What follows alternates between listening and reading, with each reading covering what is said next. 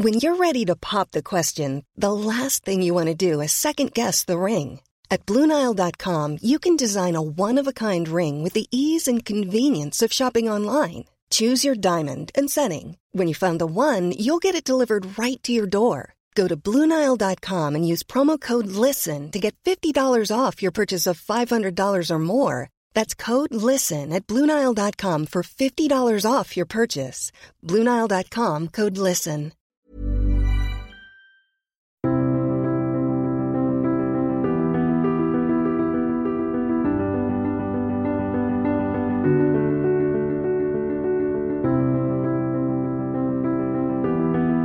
Bonjour, bienvenue pour une nouvelle émission de conflit enregistrée en partenariat avec Orbis Géopolitique.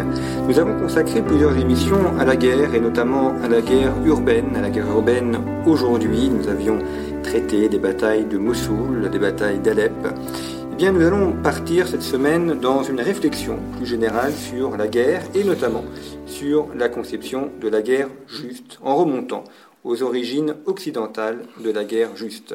Pour cela, je reçois Jean-François Chemin, qui est docteur en histoire et docteur en histoire du droit et qui a soutenu en 2015 une thèse consacrée à la guerre juste, publiée dans une version grand public, euh, aux éditions Apopsis, qui s'intitule Bellum Justum, aux origines de la conception occidentale de la guerre juste. Alors Jean-François Chemin, dans cette thèse, euh, qu'est-ce que vous avez voulu démontrer ou quels sont les éléments que vous avez cherchés? Bien, alors mon point de départ est le suivant. Euh, la conception occidentale traditionnelle de la guerre juste, qui correspond assez largement à la tradition euh, catholique, celle qu'on retrouve dans le catéchisme de l'Église catholique, euh, se fonde sur euh, saint Thomas d'Aquin, qui lui-même cite abondamment saint Augustin. Donc il y a une conception chrétienne qui a été celle de la chrétienté, qui part de saint Augustin, qui est donc le premier penseur chrétien à se pencher sur les critères d'une guerre juste. Qu'est-ce qui fait qu'une guerre est juste ou pas? Et moi, ce qui m'a intéressé, puisque saint Augustin euh, intervient, a écrit à l'extrême fin de, l'Empire romain, euh, donc c'est un Romain qui certes va faire la, transition ensuite euh, avec le Moyen Âge et les temps modernes, mais il est fondamentalement un Romain pétri de culture romaine latine. Et moi, ce qui m'a intéressé, c'est de voir de quoi est-ce que saint Augustin était euh, l'héritier, quitte euh, à faire un très large euh, inventaire de cet héritage, puisqu'il en, il en rejette une grande partie. Donc l'idée, c'est de voir quelle a été la conception que les Romains se faisaient de la guerre juste depuis les origines jusqu'à saint Augustin inclus, et sachant qu'en plus ce sujet était pour eux tout à fait essentiel, puisque ayant été en guerre euh, à peu près euh, non-stop euh, depuis leurs origines jusqu'à la fondation de l'Empire, enfin le changement de régime par Octave en 27 avant Jésus-Christ, donc pendant plus de 700 ans, les Romains ont été en guerre de manière continue, la plupart du temps de manière victorieuse, mais pas toujours, et donc ils se sont régulièrement posé la question pourquoi gagnons-nous à peu près systématiquement nos guerres? Pourquoi euh, avons-nous réussi à constituer cet empire euh, immense? C'était une surprise pour eux aussi. Et donc ils en sont venus à se dire, si nous gagnons, c'est parce que nos guerres sont justes. Et euh, voilà, donc les, ils ont été amenés à, à, définir des critères de la guerre juste, et ce sont des critères qui ont énormément évolué à travers les siècles. Alors, ce que vous montrez notamment, c'est que la, notion de justice, justement, a évolué. Aujourd'hui, on pense à la justice d'un point de vue moral. Euh, chez les Romains, il y a aussi une dimension éminemment religieuse et que la guerre juste, c'est celle qui convient aux dieux, qui plaît aux dieux. Alors, tout à fait. La guerre juste, à un moment donné, pour euh, les, Romains, ça va être une guerre que les dieux rendent victorieuse parce qu'ils adhèrent aux arguments des Romains. Mais euh, avant même d'être une notion de justice, la notion de guerre juste faisait référence à une notion de justesse. C'est-à-dire que ce que les dieux sanctionnait positivement par la victoire, c'était pas tant la justice morale de la cause des Romains que la justesse de l'exécution d'un certain rituel. le droit romain était un droit extrêmement ritualiste, procédural, et donc les, dieux romains en, juristes, et notamment Jupiter, qui était le dieu suprême des Romains, mais qui était également le dieu protecteur de Rome euh, et le dieu qui sanctionnait le, droit, eh bien, euh, Jupiter était un dieu qui était supposé euh, regarder de très près le respect des procédures, le respect du rituel, le respect des gestes, le respect des formules, et au début, c'est ça qui était, qui était récompensé. Et d'ailleurs même, euh, avant même l'arrivée d'une quelconque conception divine, puisqu'au au, tout début, le rituel était de nature magique. C'est-à-dire qu'il ne faisait pas forcément appel à, un dieu euh, nommé, euh, anthropomorphique, imaginé dans le ciel. faisait, il mettait en action euh, des forces purement magiques qui intervenaient comme mécaniquement euh, au, service des intérêts de, Rome.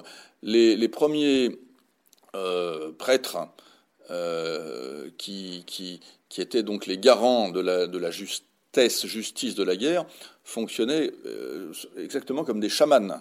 Hein. on a pu mettre en, comparaison le, rituel primitif avec des rituels de type euh, chamanique. Voilà. Donc on est avant même la, conception d'un dieu. Vous montrez notamment quelque chose qui, nous étonne aujourd'hui, c'est le rôle joué par les guerriers loups, les loups-garous, certains soldats qui sont associés Absolument. Alors, c'est quelque chose qui est euh, décrit par un certain nombre d'historiens, euh, notamment tite qui en fait d'abondantes descriptions.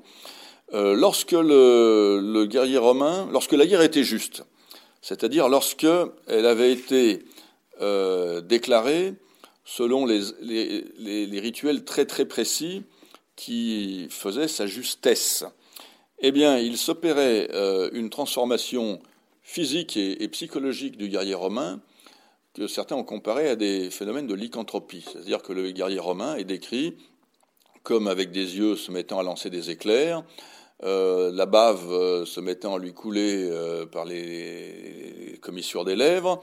D'ailleurs, beaucoup de guerriers romains étaient revêtus de peau de loup.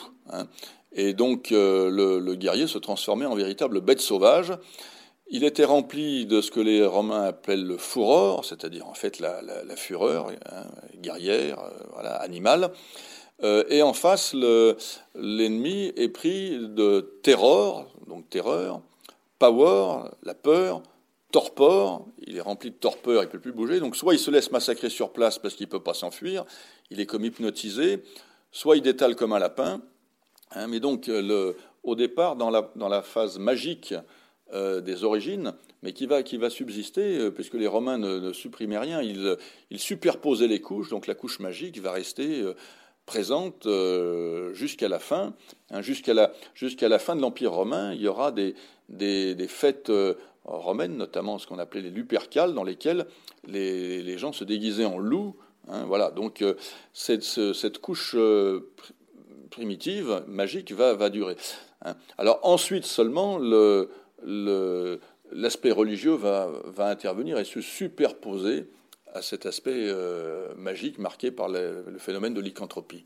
Et on pense évidemment à l'histoire de la Louve et de Romulus et Rémus, c'est-à-dire que le Rome euh, a une histoire avec le loup à son origine et puis, comme vous l'avez expliqué, euh, au cours de ces guerres. Absolument. Les Romulus et Rémus sont supposés avoir été euh, nourris par une louve et d'ailleurs la louve est le, symbole de Rome. Hein. donc effectivement, on ne doit pas s'étonner. maintenant, il est clair aussi que ces phénomènes de transformation animale sont assez répandus dans la culture indo-européenne.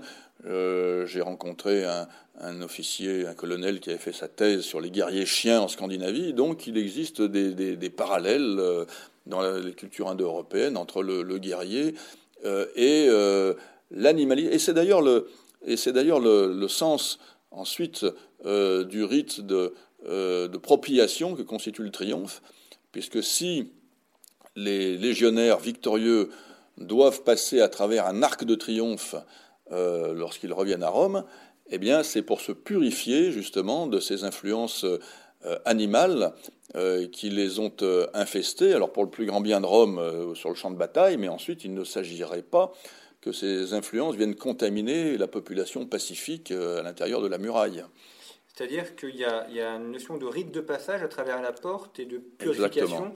On passe d'un monde barbare à un monde civilisé Voilà, tout à fait. La muraille, d'ailleurs, euh, initialement, a véritablement ce sens, c'est-à-dire que euh, lorsque on fondait une cité, c'est le cas notamment lorsque Romulus fonde Rome, on commence par creuser un sillon, et euh, ce sillon est un sillon magique qui communique avec les, les forces de l'enfer, et donc symboliquement, toute personne qui franchit la, muraille, non seulement franchit la muraille, mais passe par-dessus le sillon qui est en communication avec les, forces de l'enfer. Le seul endroit euh, décent pour franchir, euh, pour rentrer dans Rome, c'est de passer par une porte.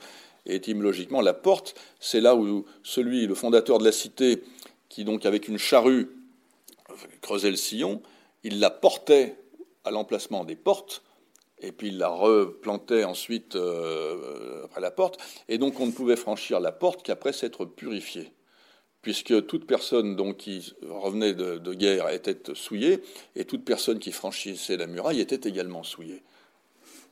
Alors, autre aspect lié au rite religieux euh, que vous montrez dans votre livre, il y a tout ce qui est interprétation des oiseaux, euh, du foie des animaux. Euh, on ne part pas là non plus à la guerre avant d'avoir euh, ausculté la, manière dont les dieux parlent à travers les oiseaux ou les entrailles animales. Alors ça, c'est quelque chose de tout à fait essentiel pour les Romains, c'est la notion de force divine. Alors là, on n'est plus dans la magie, mais on est dans la force, dans la, religion, pardon, de force divine mobilisée par euh, les, Romains au service de la victoire. Et c'est la notion d'augure. Alors, euh, je m'explique. Euh, augure est une vieille racine indo-européenne qui a été étudiée par des gens comme Dumézil ou Benveniste et qui signifie étymologiquement donc le plein de force divine. Le plein de force divine qui permet de faire grandir. Euh, notamment de faire grandir euh, l'empire, euh, voilà, donc par la victoire. Bon, cet augure, cette force divine, est attribuée au général par, lors de sa nomination par un rituel d'inauguration. donc on lui confère la force divine. Mais avant la bataille, il fallait vérifier que la force divine était présente et donc que les dieux étaient favorables. Et c'est le rôle des euh, hospices. Donc les hospices, qu'on appelle également les augures, euh, vérifient la présence de l'augure, donc la force divine, à travers certains signes, et notamment au départ le vol des oiseaux, mais il y avait d'autres moyens de vérifier si la, force divine était là. Ça peut être l'observation du foie d'un animal par un aruspice. Il y a eu également, euh, en fait, donner à manger des poulets sacrés. Il y a eu différentes techniques d'ospication ou d'auguration euh, qui consiste en fait à regarder si la force divine est présente avant la bataille euh, ou pas. Et euh, il y a une bataille qui est très célèbre, qui est la bataille de Vézéris en 343 avant Jésus-Christ, où l'un des deux consuls, Publius Decimus, n'avait pas les augures, dit-on, parce qu'il était d'origine plébéienne et que les dieux ne voulaient pas d'un consul plébéien. Et donc, eh bien, avant, au, début de la bataille, son, aile a commencé à plier face à l'ennemi parce qu'il n'avait pas euh, cette force divine. Alors il a compensé ça par un autre rituel qui est la dévotio, mais qui est un, autre qui, a permis de retourner la situation. Voilà. Mais donc euh, les Romains, dans la phase religieuse, croyaient que les dieux, notamment Jupiter, attribuaient une force surnaturelle à euh, leurs chefs et de là à leurs armées, et il fallait à tout prix, avant toute bataille, vérifier la présence de cette force. C'est-à-dire que la guerre juste, ou la guerre est juste, si elle respecte ses formes religieuses et si elle, suit le rituel, la liturgie. Absolument. La guerre est juste au départ s'il y a une justesse, c'est-à-dire si très précisément on déroule tout le, rituel, alors qui comporte un aspect de justice, c'est-à-dire que dans le rituel, il y a une réclamation qui est faite dans laquelle Rome euh, se pose en victime des gens euh, qu'elle veut attaquer. Alors, euh, il s'agit de démontrer sa justa causa, la juste cause, c'est-à-dire c'est le même mot cause, c'est le même mot que chose, hein, c'est-à-dire qu'on a volé des choses à Rome.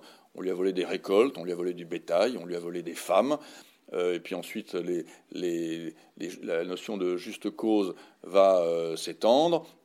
On a attaqué un de ses alliés, euh, et puis ensuite, par la suite, quand Rome va se présenter comme défendresse de la, de la liberté dans le monde, ben, lorsqu'on aura un tyran à la tête de sa cité, ça va être le cas du malheureux Nabis de Sparte, qui était un, un tyran euh, allié de Rome, mais on, a, on l'a attaqué. La juste cause, c'était qu'il était un tyran, et que le fait qu'on soit un tyran, ça a agressé Rome, et donc euh, voilà. Donc la notion de juste cause va s'étendre, mais elle n'est qu'un élément, la juste cause, dans un long rituel qui comporte à un moment donné une prise à témoin de Jupiter que la cause de, Rome est juste, mais euh, c'est un élément parmi d'autres entre des prononcés de formules magiques, le lancer d'un javelot, euh, et puis ensuite, euh, lorsque s'ajouteront des, lorsque s'ajoutera une couche démocratique et populaire, il faudra que la guerre soit votée par le peuple. Voilà. Mais donc le, rituel, on va dire, se, complique, se complexifie, se sédimente, mais on conservera toujours le côté magique qui est primordial, puis le côté, ensuite le côté religieux, puis le côté vote démocratique. voilà. Est-ce qu'il y a des auteurs qui ont théorisé où cette manière, cette coutume de faire se transmet uniquement par euh, savoir-faire, par imitation ou est-ce des auteurs romains qui ont rédigé un traité sur la guerre juste Alors, il n'y a aucun auteur qui ait rédigé un traité sur la guerre juste. Par contre, euh, plusieurs auteurs ont décrit le rituel de déclaration de guerre. Donc, le, notamment donc Tite-Live, c'est dans Tite-Live qu'on trouve donc historien romain euh, de l'époque augustéenne, euh, qui a décrit de manière très complète le rituel. À la même époque, un auteur grec qui était un observateur euh, des, mœurs romaines, qui s'appelle Denis d'Alicarnasse, a lui aussi, dans son histoire de Rome, décrit à peu de choses près la même chose, le, rituel tel que l'a présenté Tite-Live. Polybe également, un peu plus tôt, historien grec, parle de, ce rituel. Voilà, mais euh, aucun ne l'a théorisé. S'il y a un auteur qui a théorisé, qui a voulu théoriser la notion de juste, c'est Cicéron. Mais lui, euh, il n'a pas euh, théorisé sur les aspects procéduraux. Il a plus théorisé, à une époque assez tardive par rapport à tout ce que je viens de décrire, il a plus théorisé la finalité de tout ça. Voilà. Et finalement, pour lui, la finalité de tout ça, c'est que les dieux ont voulu donner in fine la victoire à Rome parce que euh, c'est la victoire de la civilisation sur la barbarie. Et que finalement, le, donc Cicéron euh, arrive dans, une époque qui commence à être marquée par la philosophie euh, grecque, parce qu'au départ, les Romains ne sont pas du tout un peuple de philosophes. Hein. ils essayaient de manière très très pragmatique de réfléchir aux raisons de leur victoire et aux conditions de cette victoire. Ils en sont arrivés à dire, bon, finalement, nous avons la victoire et nous construisons notre empire parce que de tous les peuples, nous sommes celui qui croyons, qui croit le, le, plus fermement et je dirais le plus fanatiquement à l'efficacité de l'aide divine. Voilà, mais donc ils considéraient que c'est parce qu'ils croyaient euh, à ça que euh, les Grecs sont arrivés. Il y a eu une ambassade euh, grecque, je crois, en 125 avant Jésus-Christ, je ne sais plus la date précise, peut-être 105, je ne sais plus, une ambassade de philosophes grecs qui débarque à Rome euh, et qui commence à, brancher, entre guillemets, un peu les Romains sur la notion de guerre juste. Euh, et euh, qui commence à dire, mais non, vos, guerres, vous les dites juste parce que vous êtes les vainqueurs. Donc finalement, chacun voit midi à sa porte. Et vous êtes les, les, vous justifiez vous-même quod nominor. Voilà. Bon. Et donc cette ambassade qui était dirigée par un, philosophe euh, platonicien qui s'appelait Carnéade a été renvoyée euh, à Rome et on a interdit aux, philosophes de, remettre les pieds dans la cité. Et puis ils ont, quand même, ils ont quand même fini par revenir, ou bien des Romains sont allés faire des études en Grèce, et euh, Cicéron va présenter une sorte de conception philosophique synthétique qui permet finalement de justifier a posteriori les victoires de Rome. Et son idée, qui est très largement, semble-t-il, inspirée du, stoïcisme, c'est de dire euh, l'humanité est une euh, et euh, elle a vocation à s'unifier. Elle a vocation à s'unifier et l'Empire romain est la préfiguration de l'unification de l'humanité. Et c'est donc finalement dans l'intérêt de l'humanité elle-même que les Romains remportent leur victoire. Hein, c'est pour pour permettre au monde entier de se civiliser et de bénéficier des lois euh, de Rome. Et finalement, euh, ceux qui, va être un, changement extrêmement important, puisque jusqu'alors les Romains se sentaient euh, obligés de respecter un certain nombre de règles, justement dans la, déclaration de guerre, qu'ils devaient donc être sûrs d'une procédure très précise. Et donc Cicéron va admettre que les peuples qui se refusent de rentrer dans la civilisation romaine sont des peuples qui veulent rester barbares et donc qui refusent de rentrer dans l'humanité commune. Et se refusant à rentrer dans l'humanité commune, ils se mettent au banc de l'humanité. Ils ne sont donc pas des hommes, et donc vis-à-vis d'eux, aucune règle ne doit, ne doit, plus être respectée. Et c'est exactement ce que va mettre en œuvre César au cours de la guerre de Gaulle. César qui ne respectera face aux Gaulois aucune des règles traditionnelles romaines de déclaration d'une guerre qui la rend juste, parce qu'il considère, et Cicéron était de cet avis, que euh, les Gaulois sont des sous-hommes. Ce sont des sous-hommes parce qu'ils euh, sont trop éloignés de Rome, ils ne respectent pas les mêmes euh, modes de pensée que Rome, et donc ils doivent être éliminés, combattus comme des animaux, et pareil pour les Germains. Hein, voilà. Donc il y, a, quelque chose d'extrêmement important à cette époque, qui est que sous l'influence de la philosophie, Rome va justifier philosophiquement ses conquêtes avec cette notion d'humanité, d'unifier l'humanité, mais que donc tous ceux qui se refusent à rentrer dans cette humanité ne sont pas des hommes et doivent donc être combattus comme des animaux. Alors, si la victoire est la preuve de la guerre juste, que se passe-t-il quand l'Empire romain commence à perdre? Alors, soit à perdre des batailles, notamment contre les Germains, soit euh, perd de plus en plus de, batailles suite aux invasions Eh bien, ça va être un grand choc. C'est-à-dire que l'Empire romain devient officiellement chrétien et uniquement chrétien en 380 avec l'édit de Thessalonique. Euh, cet édit de Thessalonique fait suite euh, à une, une défaite magistrale des Romains face aux Visigoths, la défaite d'Andrinople, et précède de, de, de 30 ans la prise de Rome par les Visigoths, donc en 410. Et là, c'est un choc terrible euh, sur lequel euh, saint Augustin va réfléchir. Traditionnellement, effectivement, les Romains euh, considéraient que leur guerre était juste par, définition, et donc une guerre juste est victorieuse. Or, à partir du moment où Rome devient chrétienne, elle commence à perdre ses guerres. Alors que justement un certain nombre d'auteurs chrétiens, notamment Eusèbe de Césarée, avaient théorisé l'idée que c'est le Dieu des chrétiens qui avait voulu l'Empire romain et qui avait donné la, victoire aux Romains, même païens, pour permettre donc l'unification de l'Empire et la diffusion du christianisme.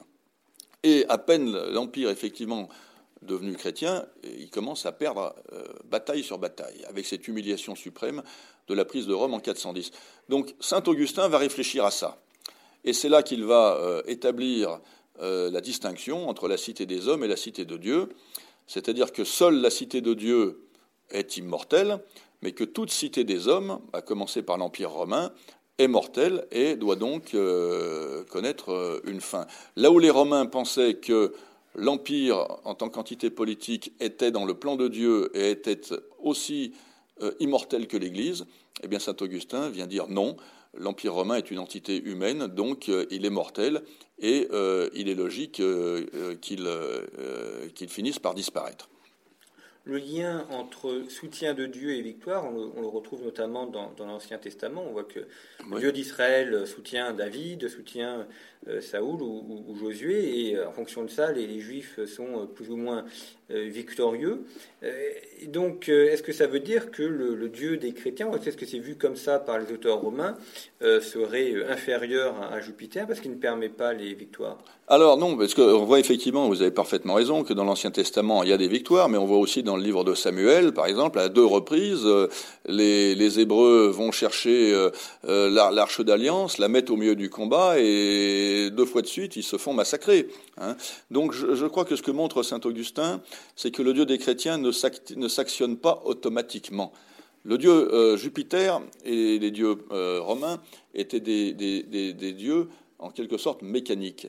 Si on respectait un certain nombre de règles, ils étaient obligés d'agir dans le sens de Rome, ils étaient comme enchaînés par le rituel. Alors que le Dieu des chrétiens reste totalement libre.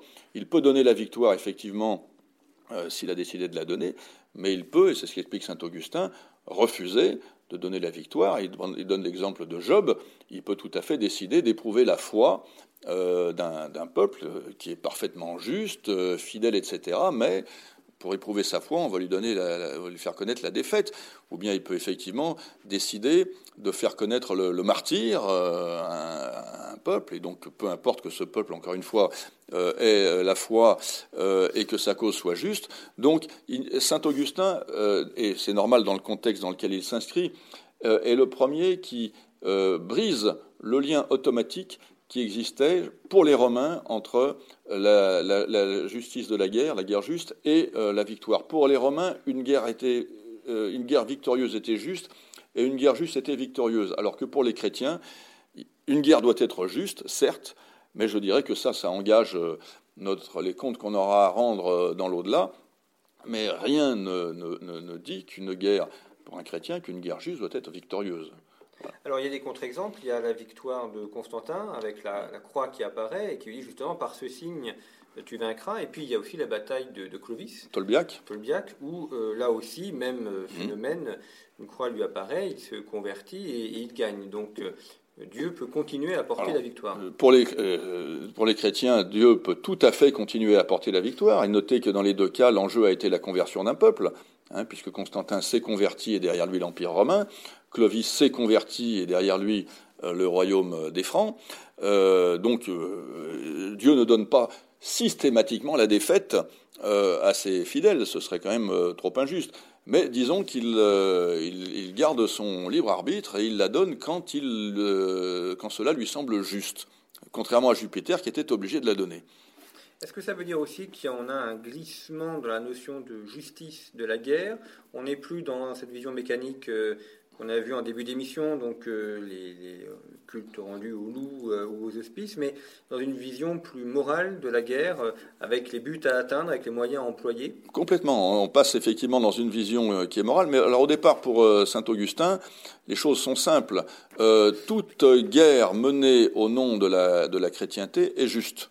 C'est-à-dire que dans un État chrétien, les armées de l'État sont les armées du Christ.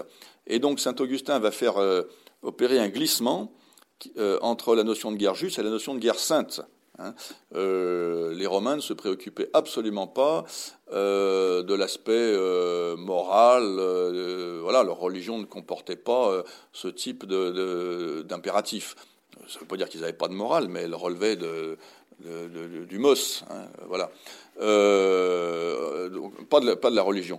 Chez, avec le christianisme, la religion emporte un, contenu moral euh, important.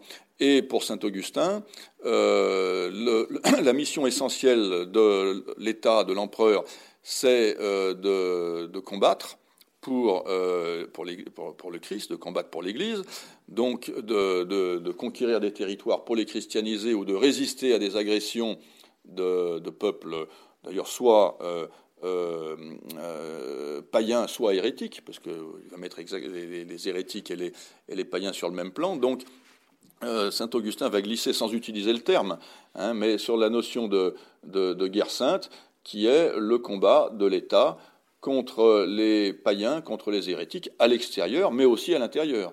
C'est-à-dire que, alors que pour les, les, les Romains, une guerre euh, civile ne pouvait jamais être une guerre juste, euh, dans la conception de, saint Augustin, euh, il est aussi du rôle de l'État de combattre l'hérésie à l'intérieur de, son territoire. Alors effectivement, on en vient à cette autre mention qui est la guerre contre l'hérésie, puisque la guerre peut être portée soit contre un adversaire extérieur, mmh. soit contre un adversaire intérieur. L'Empire romain a connu beaucoup de guerres civiles. Et puis le, monde chrétien est confronté ensuite à, des hérésies, les Ariens par exemple, ou d'autres. Donc est-ce que la, lutte contre l'hérésie devient elle aussi une guerre sainte ou peut devenir une guerre sainte? Ah bah, Absolument. D'ailleurs, euh, alors plus tard, euh, on verra des papes déclencher euh, des, véritables croisades contre les, hérésies, notamment, on pense aux, hérésies cathares. Hein. Alors bon, la, théorie de saint Augustin n'a pas eu véritablement matière à, s'exercer au sein de l'Empire romain d'Occident, dans lequel il, il, écrivait, puisque cet empire s'est effondré très rapidement après qu'il ait écrit. Hein. Je rappelle que la fin de l'Empire romain d'Occident, c'est 476, alors que saint Augustin a écrit l'essentiel de ses traités sur la guerre. Enfin, il n'a pas écrit de traités sur la guerre juste, mais il a tenu des propos sur la guerre juste inclus dans, différents traités, et notamment le principal, c'est la Cité de Dieu, qui a été écrit dans les, dans les années 410. Donc, quoi, il s'est passé une cinquantaine d'années entre euh, les écrits de saint Augustin et la chute définitive de l'Empire romain. En revanche, ce qui est important, c'est que ces idées vont être euh, conservées, euh, retranscrites, et elles vont être ensuite reprises par notamment saint Thomas d'Aquin. Voilà, bon, développées, voilà. mais véritablement l'idée de saint Augustin met sur le même pied l'hérésie et le paganisme et considère que l'hérétique euh, en interne est à combattre exactement au même titre que le barbare à l'extérieur. L'autre aspect également par rapport au christianisme, c'est le fait de pouvoir ou non porter des armes.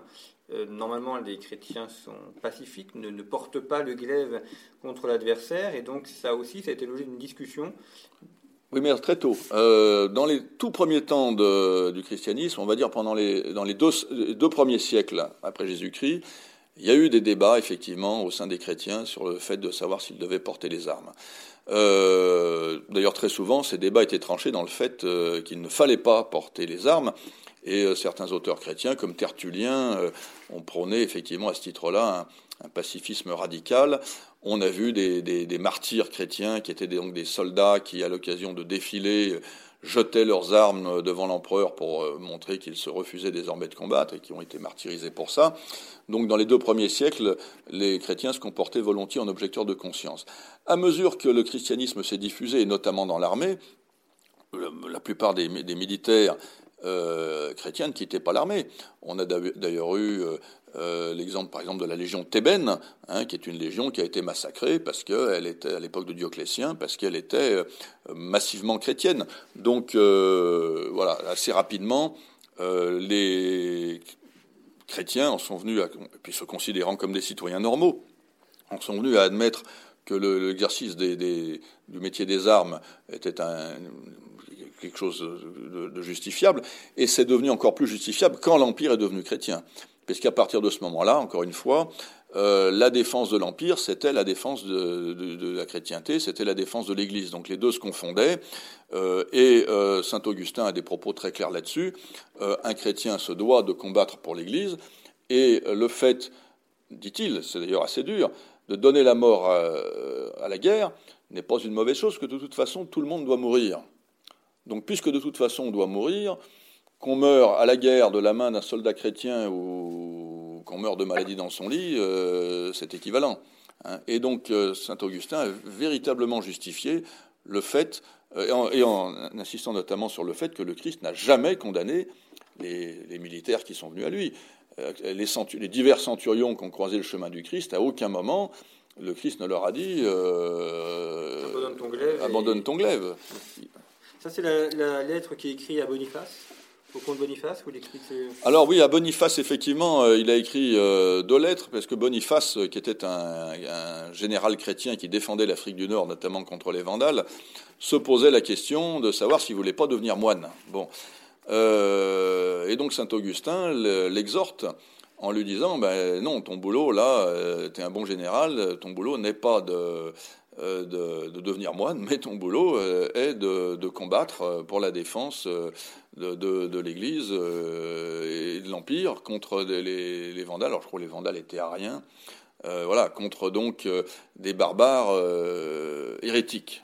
Donc saint Augustin exhorte le général, le comte Boniface. Est-ce que dans ces réflexions sur la guerre juste, on a une distinction qui se fait entre l'Orient et l'Occident, entre le monde grec et le monde latin? Euh, Alors, cette question est intéressante puisqu'il il, n'y a pas de distinction entre le monde grec et le monde latin, mais il se trouve que Saint Augustin euh, a écrit à une époque où l'Empire avait d'abord été scindé en deux en 395 par Théodose, et l'Empire romain d'Occident allait disparaître et n'allait plus subsister que l'Empire romain d'Orient sous le nom d'Empire byzantin. Et les thèses augustiniennes n'ont absolument pas été reçues euh, dans l'Empire byzantin. Euh, deux conséquences, entre autres, sont à en tirer. Euh, la première, c'est que dans l'Empire byzantin, la guerre restait un péché, et tout soldat byzantin qui mourait au combat mourait en état de péché grave, ce qui met quand même euh, mieux pour se défendre. Oui, voilà. Face, par exemple, à, l'islam qui prêchait euh, la guerre euh, sainte, le djihad, l'armée byzantine était psychologiquement en état d'infériorité. Et puis la deuxième conséquence qui va euh, en, découler, c'est que saint Augustin, qui distingue cité des hommes dans la cité de Dieu, la cité des hommes et la cité de Dieu, et qui explique finalement que euh, si Rome euh, disparaît, c'est parce qu'elle est une cité terrestre, mais que donc elle n'a pas vocation à l'éternité, que seule l'Église est la vocation à l'éternité. L'Empire romain d'Orient, lui, n'a subsisté encore mille ans. Donc, n'a absolument pas reçu cette distinction nécessaire entre cité de Dieu, cité des hommes, et donc entre Église et État. Et euh, l'Empire romain euh, d'Orient a laissé perdurer cette vieille conception romaine qu'on appelait césaropapisme, qui est cette idée que l'Église doit être soumise à l'État. Et c'est d'ailleurs la raison du, schisme d'Orient. Euh, L'Église d'Orient, obéissante au Basileus, à l'empereur de Constantinople, et ne voulant absolument pas obéir à l'évêque de Rome. Donc saint Augustin n'a pas écrit par rapport à l'Orient, mais il a écrit en latin, à une époque où d'ailleurs le latin, la, compréhension du latin, la lecture du latin se perdait en Orient. Il a écrit dans l'Empire d'Occident à une époque où il allait disparaître, alors que l'Empire d'Orient euh, a perduré mille ans, et donc il n'a pas été reçu euh, en Orient, ce qui a induit des différences culturelles extrêmement importantes euh, entre les, orthodoxes et nous, notamment sur la question de la guerre. Alors on a également plusieurs exemples d'évêques qui ont porté la guerre, pas directement, mais enfin, qui, qui ont eu une réflexion militaire. Je pense notamment à Saint-Grégoire le Grand qui négocie avec Attila. Il y a Saint-Martin de Tours, euh, officier de l'armée romaine, et puis Saint-Remy avec Clovis. Donc euh, il y a, ces intellectuels sont tous des, gens issus de, l'aristocratie romaine qui essayent de concevoir le rapport politique, le rapport militaire et la manière de protéger leur territoire. Absolument. Et, d'ailleurs, euh, c'est une, euh, une réflexion qui, qui se poursuit. Euh, j'ai été récemment interrogé par monseigneur de Romanet, évêque aux armées, qui aujourd'hui réfléchit encore sur cette question de la position de l'Église par rapport à la notion de guerre juste. Donc, effectivement, les, prélats que vous avez cités sont des prélats euh, des, premiers temps de notre chrétienté, mais aujourd'hui encore, euh, l'Église euh, se, réfléchit. Alors il y a bien sûr des tentations dans l'Église contemporaine qui sont des tentations assez radicales de pacifisme absolu, disant à l'époque de l'arme atomique, plus aucune guerre ne se justifie, mais je crois qu'il faut être effectivement plus nuancé. Bon, je, m'enorgueillis d'avoir apporté mes, modestes lumières aux réflexions de, l'actuel évêque aux armées sur la question, euh, sachant que ce sont des, réflexions qui sont euh, directement euh, comment dire, directement en phase avec les, réflexions romaines, puisque si vous regardez aujourd'hui les cinq pays détenteurs de l'arme atomique, les États-Unis ne sont pas catholiques, la Russie n'est pas catholique, la Chine n'est pas catholique, l'Angleterre n'est pas catholique, donc la France est le seul pays catholique détenteur de l'arme atomique, dont les réflexions sur euh, qu'est-ce qu'une guerre juste à, l'heure nucléaire, euh, ben donc euh, ont légitimement l'oreille du Vatican. Et puis si on rajoute le Pakistan, l'Inde et la Corée du Nord, et, Israël, c'est vrai que la, euh, il n'y a que la France, effectivement, pays catholique, qui, possède cette arme. dernière question, Jean-François Chaumin, sur le, passage de cette antiquité tardive à l'époque médiévale. Est-ce que la, pensée de Saint-Augustin a été reprise et, et, a influencé Je pense notamment à Saint-Valère de Clairvaux, qui a écrit un traité sur les Templiers, saint Thomas d'Aquin qui euh, a également écrit sur la guerre juste.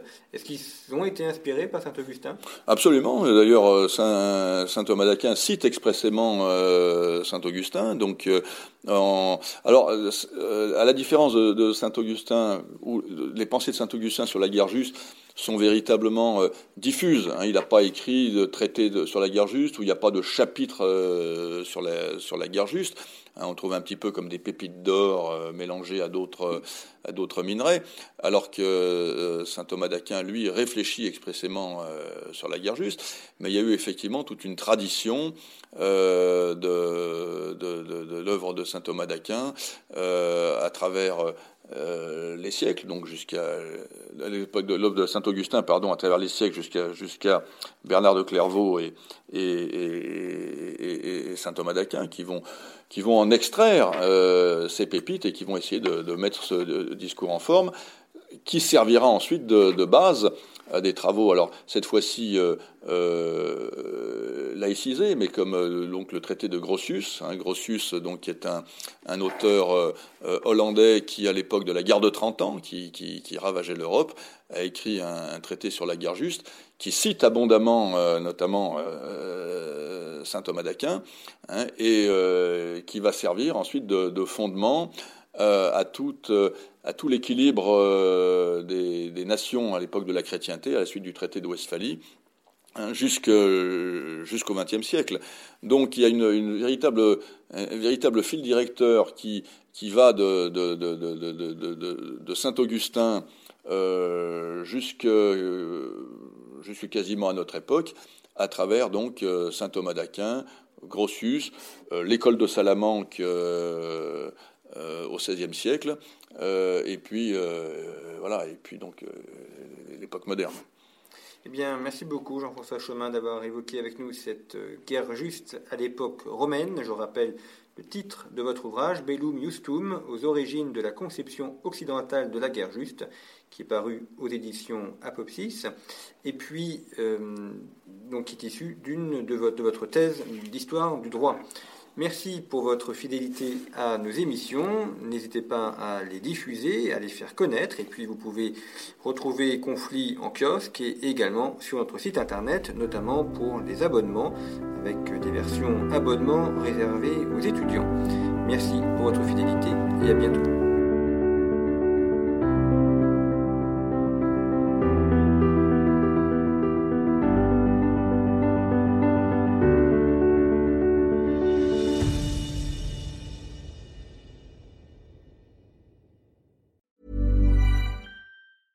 Planning for your next trip? Elevate your travel style with Quince. Quince has all the jet setting essentials you'll want for your next getaway, like European linen, premium luggage options, buttery soft Italian leather bags, and so much more. And is all priced at 50 to 80% less than similar brands. Plus, Quince only works with factories that use safe and ethical manufacturing practices. Pack your bags with high-quality essentials you'll be wearing for vacations to come with Quince. Go to quince.com slash pack for free shipping and 365-day returns.